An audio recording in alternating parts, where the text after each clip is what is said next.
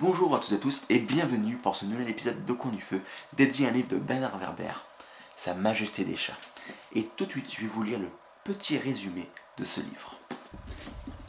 Un jour, vous les humains, vous comprendrez que nous les chats devons prendre notre place. Alors moi, Bastet, je serai votre reine.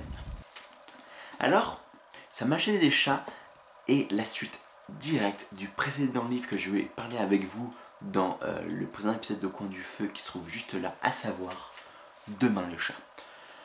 Alors là, nous avons toujours les mêmes euh, bestioles qu'on suit, donc Bastet qui est le personnage central de ce livre où on suit son histoire à la première personne euh, du singulier et au présent, avec Pythagore et avec sa servante Nathalie, l'humaine. Et alors là, ça y est, la société humaine a disparu. Il reste quelques embryons de société humaine, tel qu'on va le voir dans ce livre-là, mais globalement, les humains ont perdu. Ça y est, ils ont perdu leur chance sur leur suprématie sur la planète Terre, et un combat pour le nouveau, euh, la nouvelle civilisation fait rage. Le combat, est bien tel qu'on le voit à travers Bastet, c'est entre les chats et les rats. Sauf que les rats sont très intelligents aussi intelligents, voire un peu plus intelligents que les chats, mais en plus de ça, au-delà de l'intelligence, c'est aussi le fait eh bien, qu'ils sont nombreux, très très nombreux, beaucoup plus nombreux que les chats. Et ce qui fait qu'il y a un vrai combat entre les chats et les rats qui vont se passer. Alors bien entendu, au tout début, on est toujours sur cette bonne vieille île euh, des Cygnes qui se trouve effectivement à Paris, parce qu'en fin de compte, dans Sa Majesté des Chats ou dans la plupart des livres de Bernard Werber et notamment dans Demain les Chats et Sa Majesté des Chats, ce qui est intéressant c'est qu'on apprend plein de choses. On apprend des choses effectivement sur l'histoire de l'humanité, sur l'histoire, l'interaction entre les chats et les rats, avec Bastet, avec Camp6 2, avec euh, les, différents dictateurs qui n'aimaient pas les chats, avec eh bien, comment les chats étaient traités au Moyen-Âge, à la Renaissance, etc., etc. Mais on parle aussi et bien, dans un contexte bien particulier, dans, un, une zone bien connue, à savoir Paris. Et moi, j'apprends plein de choses sur Paris, parce qu'en fin de compte, on dit Paris, Paris la capitale, Panem, ce genre de choses. Mais Paris, c'est aussi des petits lieux intéressants à vivre, à regarder, à explorer. Alors, j'en avais un peu découvert Paris à travers un présent livre que évoqué avec vous dans un Au coin du feu, avec les deux matchs toujours incognito, vous savez, de Laurent Gounel, qui se trouve juste là, où en fin de compte, eh bien, Paris d'une certaine manière, que vous intéressante. Et eh bien là, pareil, on apprend pas mal de choses, notamment l'île des Cygnes, que je savais même pas que cette île-là existait dans la Seine à Paris. On va bientôt de l'île de la Cité, etc., etc.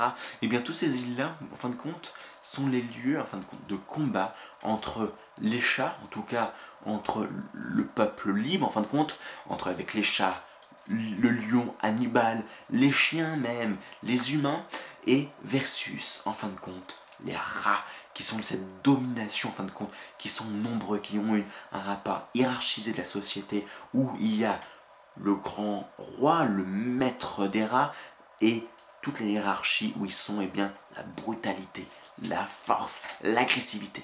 Parce qu'en fin de compte, Berber aime bien évoquer les rats comme grands antagonistes. On se rappelle dans son livre Nous les dieux, le grand antagoniste, la première propre grande antagoniste des, dauphins, pardon, était des rats de Proudhon. Et ce qui fait, eh bien, on reconnaît eh bien la même dynamique dans les rats, dans, la structure des rats. Et en fin de compte, on pourrait même se dire, ben, on est un petit peu comme si c'était un, un, nous les dieux, en fin de compte, mais version animale, version animalier.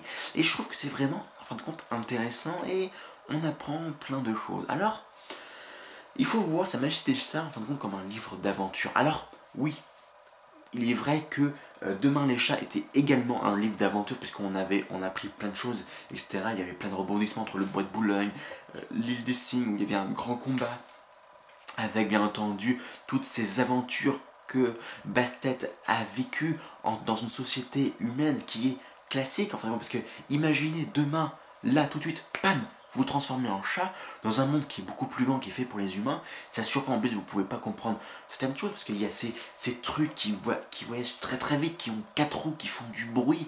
Mais c'est quoi ça? Pas des voitures. Nous, on sait ce que c'est qu'une voiture, on sait appréhender la chose. Mais les chats, est-ce qu'ils arrivent vraiment à appréhender?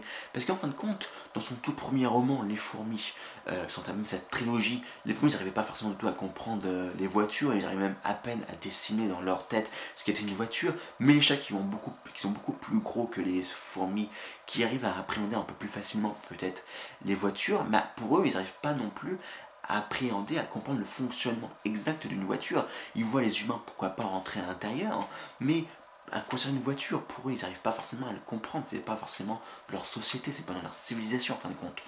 Et ce qui fait que, eh bien, dès le début dans euh, Demain les chats, on voit les aventures de Bastet et ça nous fait sourire. Le simple fait qu'il y ait une porte, regardez ici, un chat ouvrir une porte, c'est très compliqué, c'est une, aventure incroyable pour lui. Et on vit ça. Alors c'est sûr, c'est pas une des aventures palpitantes incroyables comme par exemple ce qu'aurait pu vivre euh, Aragorn et Frodon dans le Seigneur Anneaux, ce qu'aurait pu vivre Roland et euh, Jake dans euh, La Tour Sombre de Stephen King, mais c'est quand même assez intéressant même si ça venait crescendo. Et là, dans Sa magie des chats, c'est tout simplement de plus en plus crescendo. On est sur, déjà sur des grosses aventures dès le début et ça va de plus en plus long, de plus en plus vite. Alors, ça me fait légèrement peur. Parce que quand je vous le disais dans le précédent épisode, le problème avec Bernard Werber, c'est que, eh bien, euh, il veut toujours nous surprendre. Dans chacun de, dans chaque, à chaque fois qu'on tourne une page dans un de ses livres, il souhaite que le lecteur soit tenu en haleine. Et ce qui fait qu'il y a une sorte de surenchère qui se passe.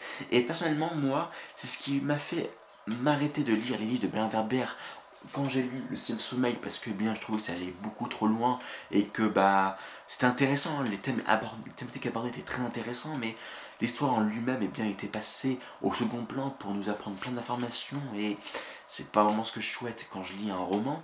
En tout cas, j'aime bien apprendre des choses, mais j'aime bien aussi lire une histoire.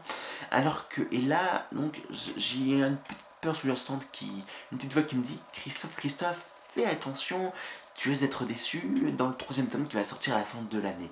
Mais je me dis que pourquoi pas, faisons confiance à Bernard Werber et euh, voyons jusqu'où il veut nous emmener avec cette histoire qui est intéressante. Et franchement, eh bien, ce livre-là, voilà, si dans le dernier dans le dernier livre de Bernard Werber, Demain les chats, il n'y avait pas l'encyclopédie du savoir relatif et absolu, là, il est de nouveau là. Alors bon, on va pas se le cacher, hein, les discussions entre Pythagore et Bastet, c'était largement euh, de, digne d'un encyclopédie de savoir relatif et absolu. Et d'ailleurs, euh, eh bien, certains chapitres, certaines euh, notions abordées dans, les, dans, ces, dans cette encyclopédie-là sont en fait eh bien, une sorte de copier-coller, remodeler en fin de compte des discussions qu'il y avait entre Pythagore et Bastet quand ils faisaient leur petite euh, excursion nocturne. Mais là, euh, on est vraiment sur quelque chose de beaucoup plus détaillé et personnellement, moi, je, suis friand de ça, en fin de compte. Et franchement, c'est plein d'informations intéressantes, euh, bien précises, qui nous fait nous réfléchir sur notre société humaine et en tout en apprenant des choses intéressantes qui pourraient bien nous, et bien dans les fêtes mondaines en fin de compte, nous rendre un peu plus intéressants que ce que nous sommes à l'heure actuelle. Et ce qui fait que moi je vous conseille bien entendu de lire ce livre de Sa Magie des Chiens, il n'y a aucun problème par rapport à ça. Et en plus là on, reconnaît le, bon Bernard Werber, les bons livres de Bernard Werber tels qu'on j'ai pu les laisser quand ben, j'ai lu bien les, les, ces plus grands livres comme par exemple La Troisième Humanité, La Voix de la Terre, alors qu'ils ne se trouvent pas forcément là ici La Troisième Humanité, La Voix de la Terre, Le Miroir de Cassandre, qui pareil, on parle encore eh bien, de l'humanité, de la décharge de l'humanité, mais avec l'art des possibles, qui est quand même un livre très intéressant qu'il faut que je vous en parle un peu plus longuement dans l'épisode de Coin du Feu, ou comme par exemple les autres livres que j'ai que cassés que je vous montre pas forcément. Et ce qui fait que, bah voilà, tout simplement, je vous conseille Sa Majesté des Chats, de lire Sa Majesté des Chats au coin du feu.